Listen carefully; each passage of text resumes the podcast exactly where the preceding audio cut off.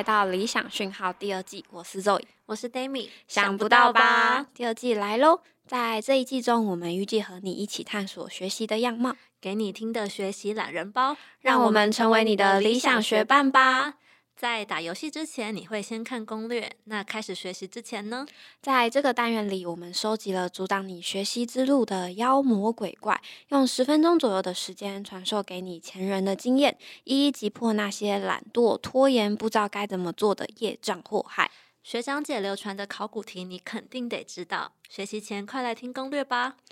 在前几集的时候，我们分享了怎么调课程、克服懒惰以及安排自己的学习课表等主题。那今天要更往前迈进，我们想跟大家聊聊学了之后我们可以怎么用呢？又或者是啊，学完了之后要不要用？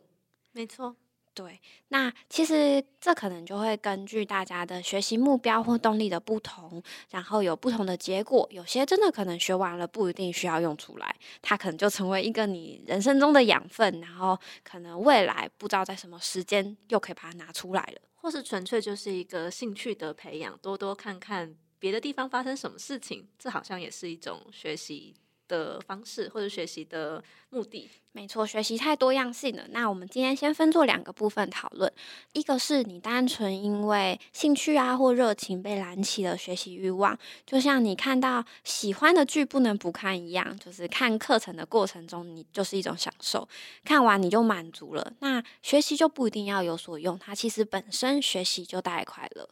这是其中一种，这种可能我们就不需要去讨论说他学了到底要如何用，因为用这件事情本身对他来说就不是他学习的初衷跟目的。对对对，另外一种是学习它本身就是为了某种特定的目标，比方说可能是解惑，或者是累积自己的知识或实力。当你的学习是想要用出来的时候呢，就可以听听看这集我们的整理。首先，我们想要分享一个好好学生阿贝的方法，我觉得相当实用。他有一个很重要的学习过程，就是要分享。他觉得分享是学习的关键字。哦，为什么他觉得分享对于他来说是学习很重要的一件事呢？因为他觉得学习必须要分享给别人，不管是整理成笔记、懒人包，或实质做出一个作品，转译成他自己的语言，才能真正的去掌握自己的学习成果。哦，所以有点像是说，我除了自己学习跟吸收之外，我还要能够讲给别人听，这样才算是我真的好像有对他来说才算是比较是我真的有学习跟吸收到。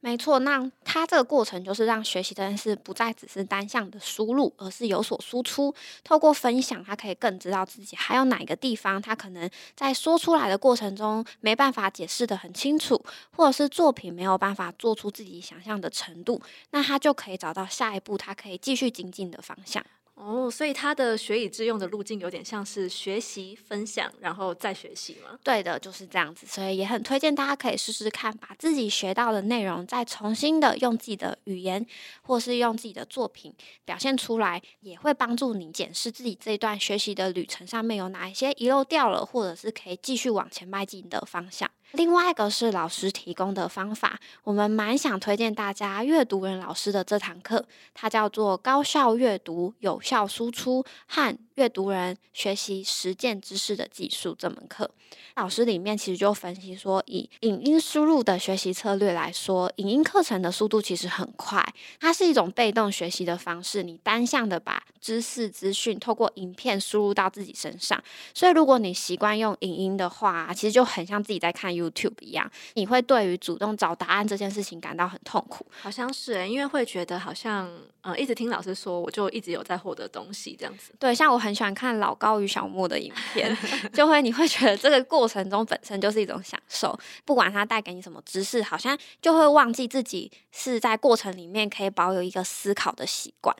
那如果说我习惯用这样子影音输入的方式来学习的话，我要怎么样可以比较有效的学习呢？呃，针对影音输入的有效学习方法呢，老师在课程里面也提供了几个重点，这边也分享给大家。第一，你需要去罗列你的问题点，比方说，你可能是针对阅读这件事情，你有一些疑惑，所以你选择了这堂课去学习，那你就可以把这个列下来，当做你自己的目标，在看课程的时候呢，就可以带着这样的问题去找答案，可以更能瞄准你想要知道的重点。第二个呢，则是去找到逐字稿或者是重点整理的笔记，透过阅读文字的方式呢，再次复习老师所讲的重点，有点像是透过影音的方式，你用做第一次的输入，那借由阅读文字的方式，你再做第二次的输入，就会更了解这一堂课想要传递给你的。重点会是什么？第三个呢，是在上线上课程的过程中去安排一个停顿点，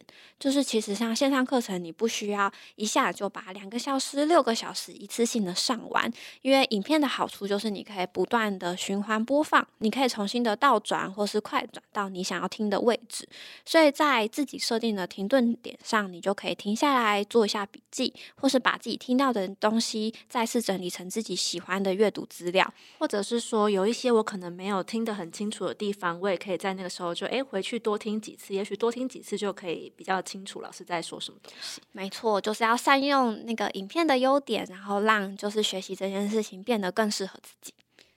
那增加线上课程学习效率的方式啊，其实还有就像你在看书一样，你可以第一次的时候先快转去了解内容大纲，大致上会讲什么内容。在第二遍的时候，重新做精读，做重点笔记，再来是复习，去加强重点的记忆点，就能更有效率的完成线上课程的学习。总结来说呢，其实学习就是不一定要真的有所用，就像刚刚提到的，假设你是因为学习而感到快乐，那我们觉得也非常棒，就是你可以。用你自己的方式去产出你的学习成果，因为这个时代有太多不一样的学习媒介，所以反而学习如何学也是一门很重要的学问。透过了解有效率的学习方法，或是以终为始，把自己的学习成果、学习目标当做是自己一开始学习的理由，就能帮助大家在学习上少一点挫折，找到更多适合自己的方法。你最近有在学习什么新知识吗？你有把你自己学习到的知识用在哪些地方呢？欢迎留言分享给我们哦。那这集就到这边，大家拜拜，拜拜。你喜欢今天的理想讯号吗？欢迎到各大串流平台留言，并给我们五星好评哦。如果有什么学习上的小故事，或遇到难以抵挡的妖魔鬼怪，也可以分享给我们，让我们帮你找到打怪的好方法。想第一时间知道节目上线吗？快按下关注键，追踪好好的 IG。我们下次见。